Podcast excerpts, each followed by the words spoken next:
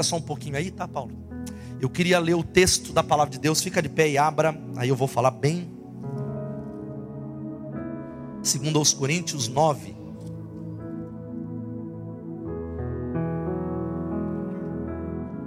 De 6 a 11. Eu vou falar sobre isso.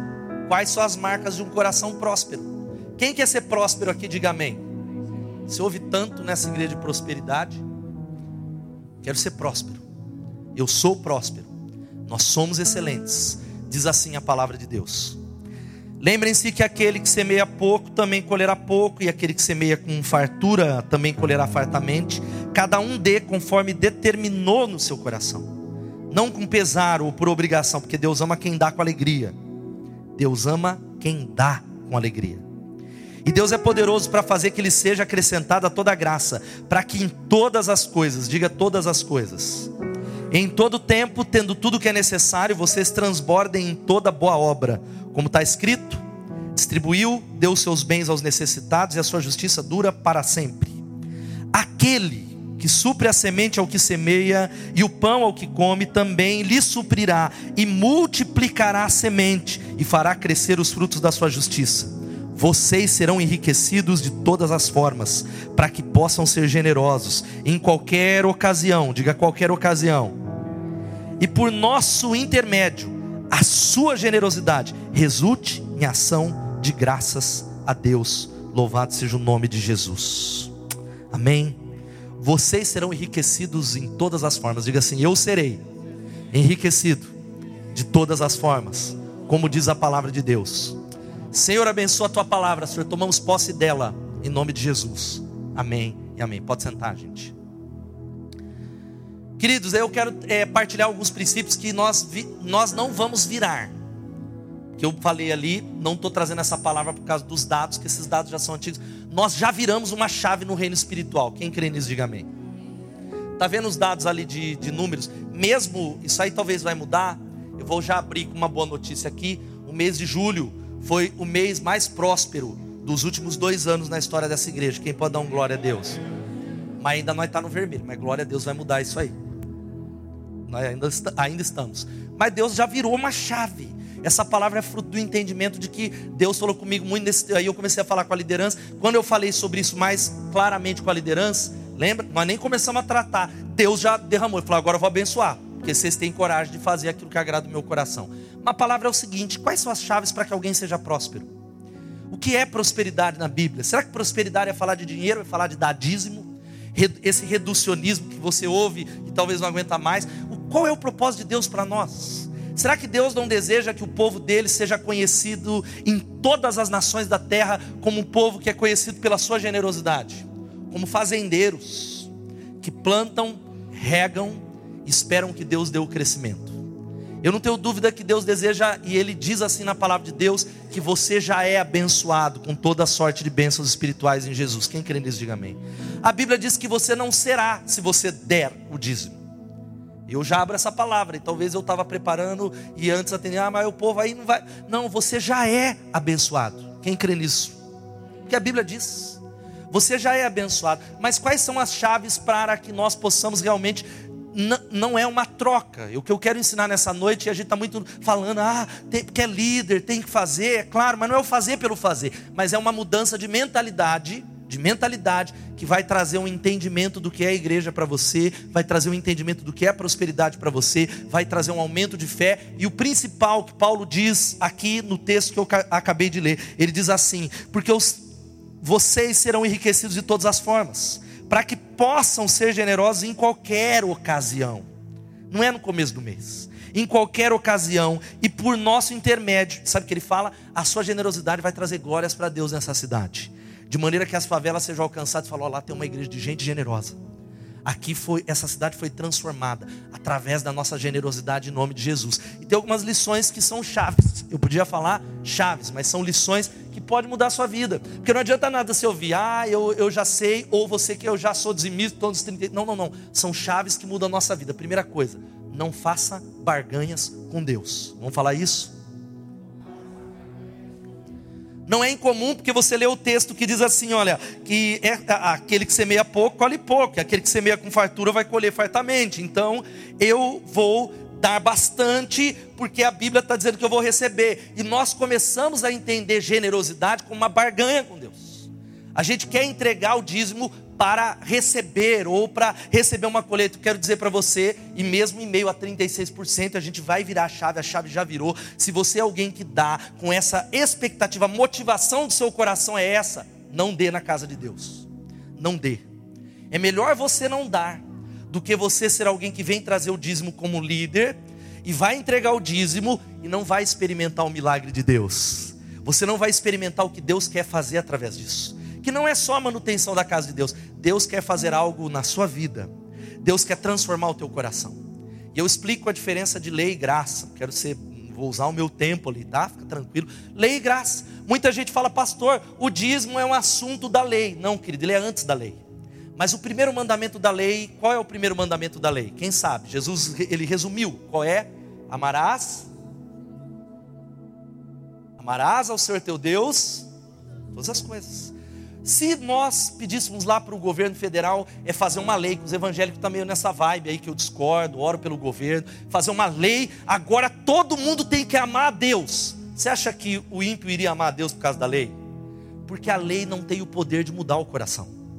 O que muda o coração é a graça que transforma. E quando a gente está falando de dízimos e ofertas, Deus quer virar uma chave para que você entenda que Ele quer que você chegue ao altar com uma expressão de amor a Ele, de gratidão a Ele. É isso que gera uma mudança. Agora olha aqui para mim, existem coisas maiores para colher, não é dinheiro. O prosperidade não é dinheiro, gente. Sabe por que, que nós não somos prósperos? Porque a gente só pensa em dinheiro.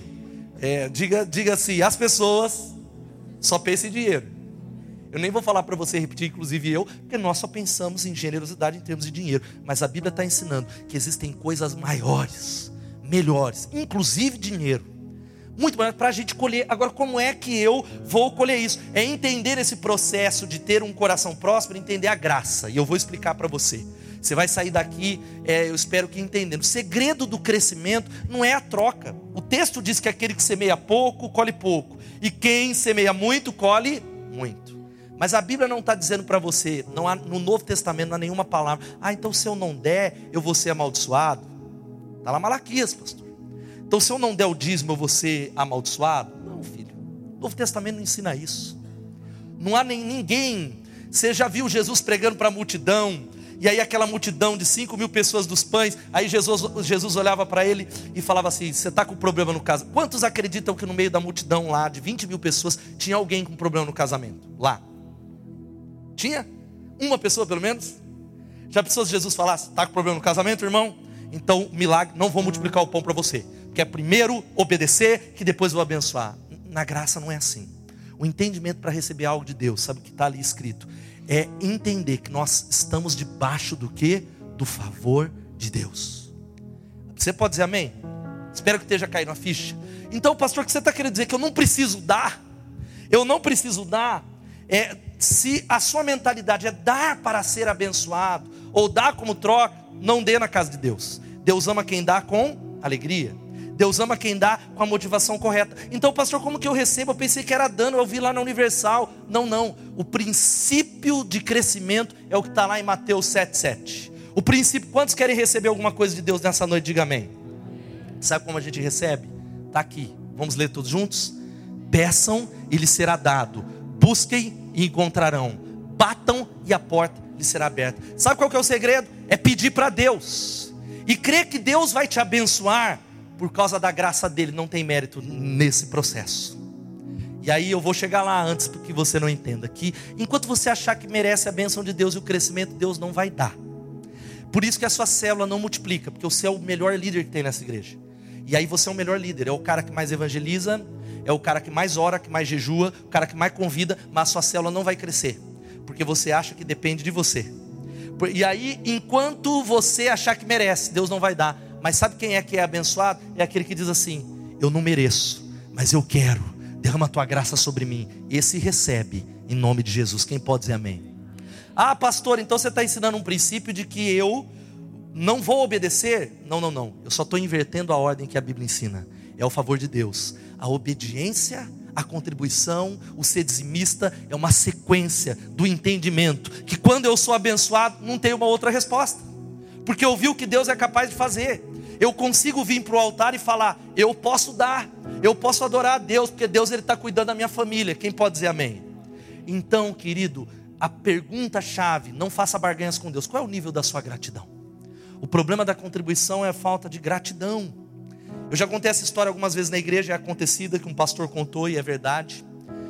Uma mulher na igreja, no primeiro banco, ela tinha um carro usado e ela sentiu o Espírito Santo falar: dá o carro. Aí ela, tá amarrado, em nome de Jesus, Satanás, afasta-te, eu não tenho nenhum carro. Mas Deus dá o carro. E aí ela, incomodada, ela falou: Meu Deus, é Deus. Ela procurou o pastor, é uma igreja séria. Pastor, irmã, não, não, aqui a gente não pede carro. Tem igreja que pede até. Não, não, vai orar. Ela falou: Não, Deus mandou eu dar o carro, pastor. E ela deu o carro. Passou um tempo ela andando a pé, porque ela sentiu que Deus pediu isso dela. Um outro irmão ficou sabendo do testemunho dela. E aí ele olhou, era um irmão próximo, falou: Querido, estou vendo que você está andando a pé, o que aconteceu? Eu quero comprar um carro para você. E aí Deus deu um carro para ela. Quem pode dar uma glória a Deus? E o pastor falou: Você vai testemunhar. Ela testemunhou. Tinha um irmão no primeiro banco que ele olhou e ele falou assim: Uau, eu vou dar meu carro velho também. Que eu preciso de um carro novo. E ele deu o carro. Sabe qual é o resultado? Está andando a pé até hoje. Porque não faça barganhas com Deus. Não faça, porque Deus não é contra a prosperidade, Ele vai abençoar, essa igreja é abençoada. Eu sou próspero, você é próspero ou não? Diga amém. Mas a questão é a motivação. Por que, que eu dizimo? Eu dizimo porque não há uma outra resposta. Existem mandamentos na palavra de Deus, mas eu faço isso por amor. Por exemplo, quem é casado aqui levanta a mão? O é, que, que você acharia, Débora, se o Edmilson te desse flores? Aí você faz, flores? Ele é, eu faço isso porque é lei no Brasil. Pensei que você me dava flor porque me amava.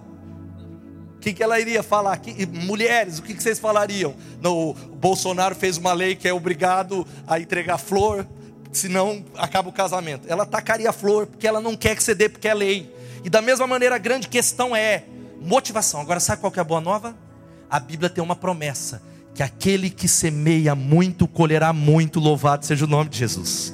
A minha motivação em abençoar e ser dizimista e ir além não é a troca, não é o medo, é por graça, porque a Bíblia fala isso. Eu não dou pensando em receber, mas a boa nova é que Deus é um Deus que prospera. Segunda coisa, tenha cuidado pela noiva de Cristo.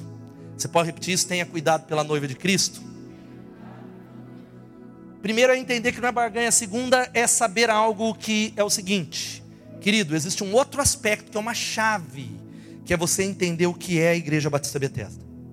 Enquanto você não entender que a igreja é você, mas somos nós, mas não é o local, e claro que precisamos de recursos, porque é aqui que a gente se reúne, mas ela é a noiva de Cristo, ela é a noiva do Cordeiro, e a noiva precisa ser cuidada, e nós temos uma responsabilidade. Enquanto você não entender isso, as coisas não vão mudar dentro do teu coração nem na tua casa.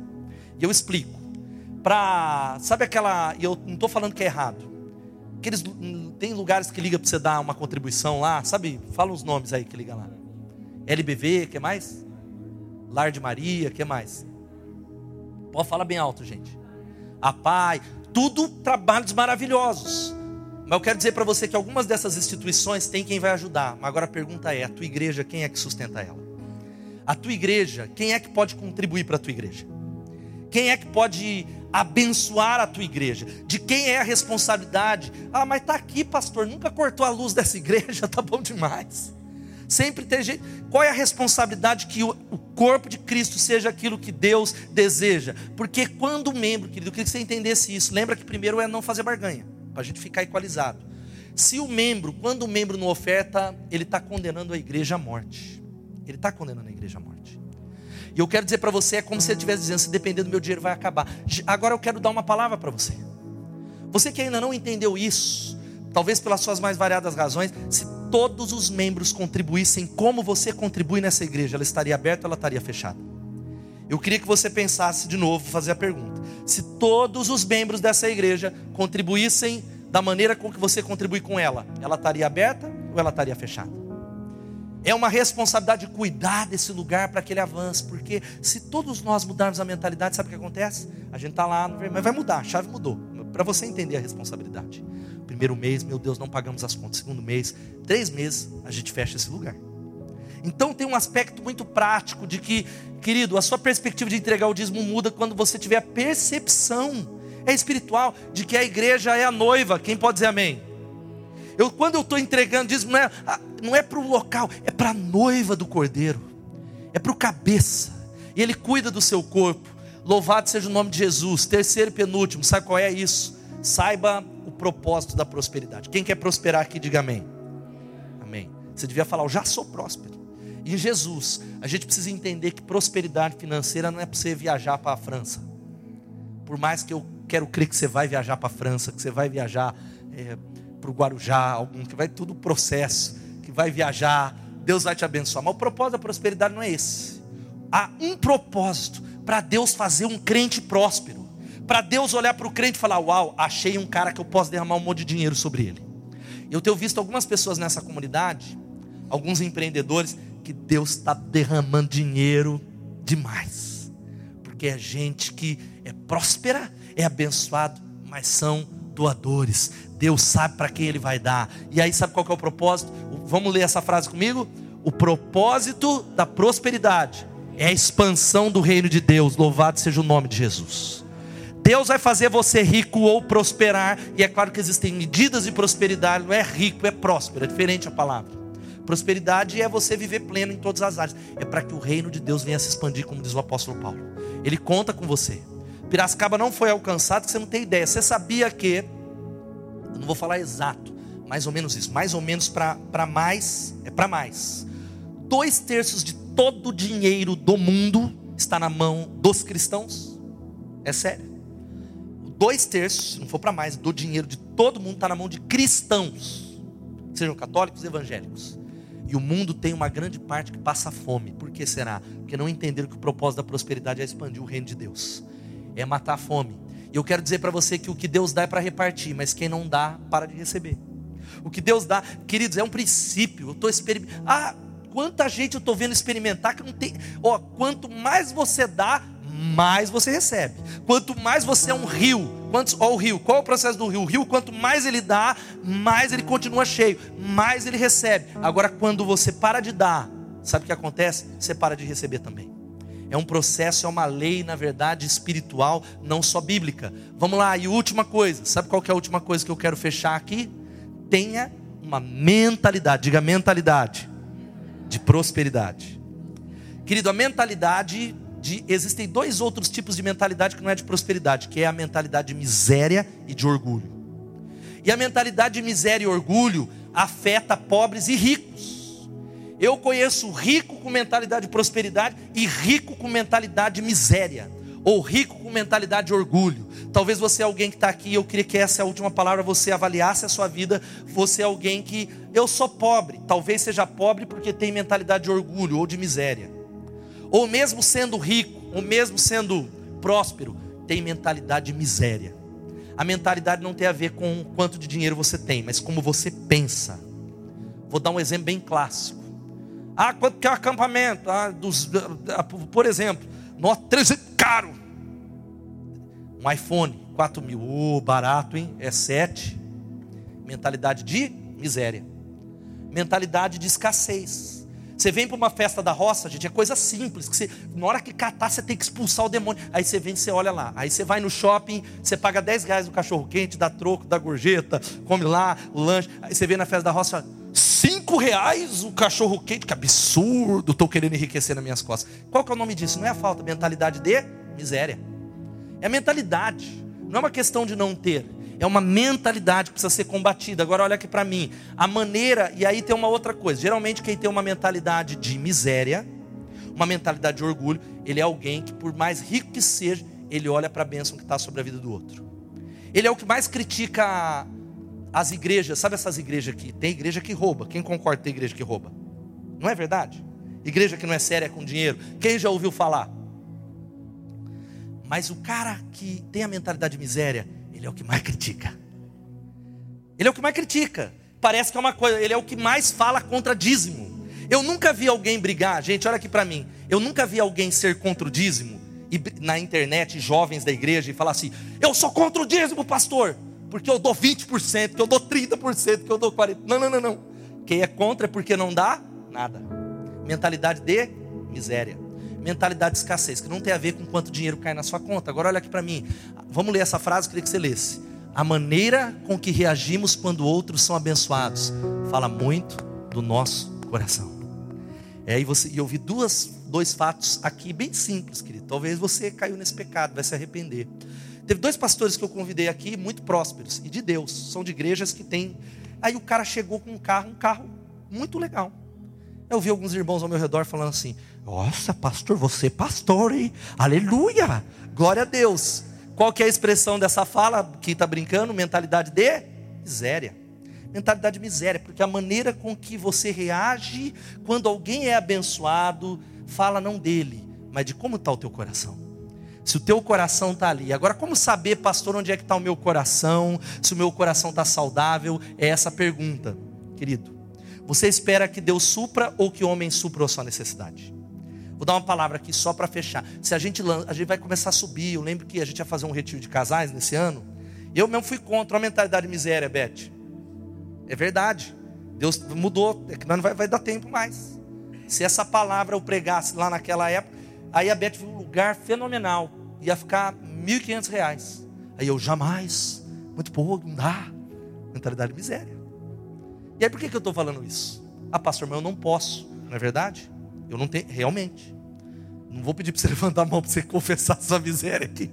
Quem não pode. Só que, até numa coisa simples, a mentalidade de prosperidade é aquela que pensa, não pensa no quanto ele tem. E diz assim: Senhor, quero muito ir nesse retiro. Me abençoa, Senhor.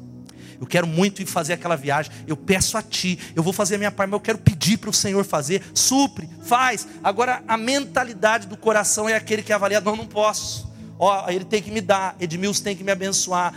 Como é que está o teu coração? Você espera que a sua empresa, o aumento, ou você crê que você pode experimentar, experimentar milagres nessa área? Quem pode dizer amém? Qual é o último testemunho que você tem na área de finanças de que Deus surpreendeu você? E aí as mentalidades são ressaltadas por isso. Quando você pensa na sua situação na vida, o orgulho, lembra a mentalidade de orgulho que eu não falei tanto? Ele diz assim: eu mereço mais, sou líder de célula, supervisor. A pobreza diz: eu devia me sentir culpado. A gratidão diz: obrigado. Porque a gratidão é uma atitude de reconhecimento que se alegra com a provisão de Deus. Sabe como é que a mentalidade de miséria se, se manifesta no rico? Ou de você que Deus. Tem gente que Deus tem abençoado nessa igreja. Quem concorda? Quem pode falar, Deus tem me abençoado? É verdade, pastor, diga amém. Aí você veio no projeto Hug ou num lugar mais pobre, você se sente culpado por ter. Isso é mentalidade de miséria. É, vou te explicar. Vamos lá.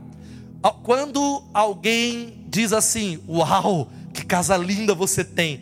O, o orgulhoso diz assim: Linda, estou construindo uma maior. Outra três vezes maior. O pobre diz assim: Não, mas ela é linda, mas eu levei 20 anos para construir, tijolo por tijolo, foi um leilão. A gratidão diz o quê? Deus me abençoa. Querido, a gente tem que mudar a chave. Eu me lembro, Igreja Batista Bethesda, olha que misericórdia, vou confessar os pecados, é um papo de família. Comprei o meu Voyage, olha Voyage, gente, olha o naipe. Glória a Deus, zero. Aí foi um falatório na igreja, olha a pobreza, olha a mentalidade de miséria lá no passado. Pastor, comprou um carrão, aí não foi tal. E aí olha a minha atitude errada. Os irmãos iam elogiar e eu falava, não, mas é em, em 36, 48 vezes, irmão. É assim, mentalidade de miséria mentalidade de miséria. A gratidão diz o quê? Deus me abençoou, porque o meu pai é um pai que abençoa. Quem pode dizer amém? Olha que mais, ó. Alguém disse que sua roupa é bonita, o orgulhoso falou assim, feito sob medida, né? Feito com Alexandre, etc e tal. A pobreza diz o quê? Comprei no Torra Torra. Metade do preço, na internet, etc e tal. A gratidão diz o quê? Muito obrigado. Deus me abençoe, sou abençoado, sou filho do Pai. Agora outra coisa, olha que está aqui. Quando alguém diz do carro, que carro lindo! O que, que o orgulho diz? Carro lindo, até três. Não vem da igreja para não escandalizar os irmãos. A pobreza diz o quê? Peguei no leilão 48 vezes. Agora a gratidão diz o quê? Obrigado, meu pai lhe dá. Pode dar para você também. Amém? Eu, uma situação nesses últimos dias, eu, eu lembro, claro, minha fé precisa crescer. Apóstolo Robert, quem lembra do apóstolo Robert? Ele me convidou para ir para Gana. E eu falei, pastor, eu não posso, eu vou pregar em Portugal, não tenho dinheiro para ir nos dois, etc e tal. Esse aí e tal. Aí ele, aí ele, não, tudo bem. Mas, pastor Ricardo, não esqueça que nós servimos a um pai rico. Tum. Aí eu falei, não, obrigado, eu estou precisando crescer no entendimento desse Pai. Que é, Deus, Ele é um Deus que faz. Quem crê nisso, diga amém. E antes de eu fechar e orar com você, a banda vai subir. Que tipo de mentalidade governa você? A gente vai se arrepender nessa noite. Nós vamos orar, porque quando você pensa nos orgulhos da vida, eu queria que você pensasse um pouco nisso. O orgulho acha que tem a ver com o braço dele. Eu sou bom, eu trabalho, eu, eu tenho potencial, eu sou um cara que estudei. O orgulho diz assim: eu mereço. A pobreza diz: eu devia me sentir culpado. Mas a mentalidade de abundância diz o quê? Qual é a palavra? Você pode falar obrigado, Senhor? Louvado seja Deus. Sabe qual é o segredo para vencer essas duas mentalidades, o orgulho ou a da miséria? É lembrar-se. Quer vencer? Que ela volta. Ela volta. É lembrar-se. Eu queria que você lesse esse texto, a gente vai fazer uma oração. Vamos ler? Mas lembrem-se do Senhor, do seu Deus, pois é Ele que lhes dá a capacidade de produzir riqueza, confirmando a aliança que jurou aos seus antepassados, conforme hoje se vê aplauda Ele que é poderoso. Lembra que é o seu Deus que dá a capacidade de produzir riqueza. Seja fiel a Ele, mas fica de pé no seu lugar, que nós vamos fazer todos nós uma oração. Filho, agora eu abro um parênteses de tudo que eu preguei. Ouve de novo lá no, no, no canal. Tem que ouvir essa palavra. De que não dizimar não é questão de dinheiro, filho, de conta é uma questão de fé. Dizimar ou não dizimar, você pode, enquanto você se auto-sabotar, você vai passar 20 anos sem entender. Você vai falar, não, mas não posso. Sabe o que vai acontecer? Eu vou estar nessa igreja com 59 anos, não nesse lugar, Bethesda, né? Nós vamos chegar com mil líderes. E aí você vai continuar falando, mas não posso, eu não posso, eu não posso. Porque você ainda não entendeu que dizimar é uma questão de crer no Deus que prospera, no Deus que está cuidando de você o estar tá amarrado nessa área é uma questão que não é a minha mensagem de mamão. Mamão é um Deus, é um demônio. Nessa área tem demônio, gente. Eu já fui à igreja, na nossa não acontece isso que não é tão pentecostal, que eu vi pregações de finanças mais pesadas e gente ficar possesso na pregação de finanças. A última mensagem que eu preguei de dinheiro, não sei se vocês lembram sobre a honra, quem estava aqui sobre, não essa da honra, da, da honra nas finanças. Foi o domingo que mais teve conversão no domingo pela manhã, numa pregação sobre isso, porque é espiritual, é uma batalha. Então eu queria que você fizesse essa oração de todo o coração aqui, que se você conseguir, eu vou repetir. Diga assim: Querido Pai Celestial. Peraí, antes, tá todo mundo enxergando? Tá joia? Quem não te. Não, lá no fundo, estão enxergando? Então quem não está enxergando aqui na frente já é problema de óculos. Então já não tem o que fazer. Vamos orar junto? Vamos todos nós? Vamos lá? Querido Pai Celestial, perdoa-me por ser egoísta, orgulhoso e invejoso. Perdoa-me por dar ouvidos a mamão e reproduzir mentalidade de miséria e orgulho. Eu decido que a partir de hoje eu não ouvirei a voz de mamão tentando me seduzir Decido, meu Deus, que você é meu Pai, amoroso e abundante, sou seu filho amado e nada me faltará. Você é a minha verdadeira fonte de provisão.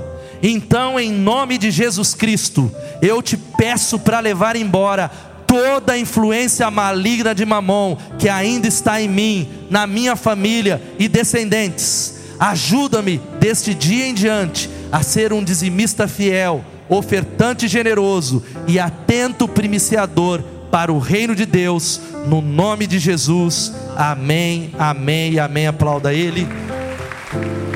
Sabe como a gente vai terminar o nosso recarga? Você vai orar. Talvez sabe o que você vai ter que fazer? Ficar de joelho.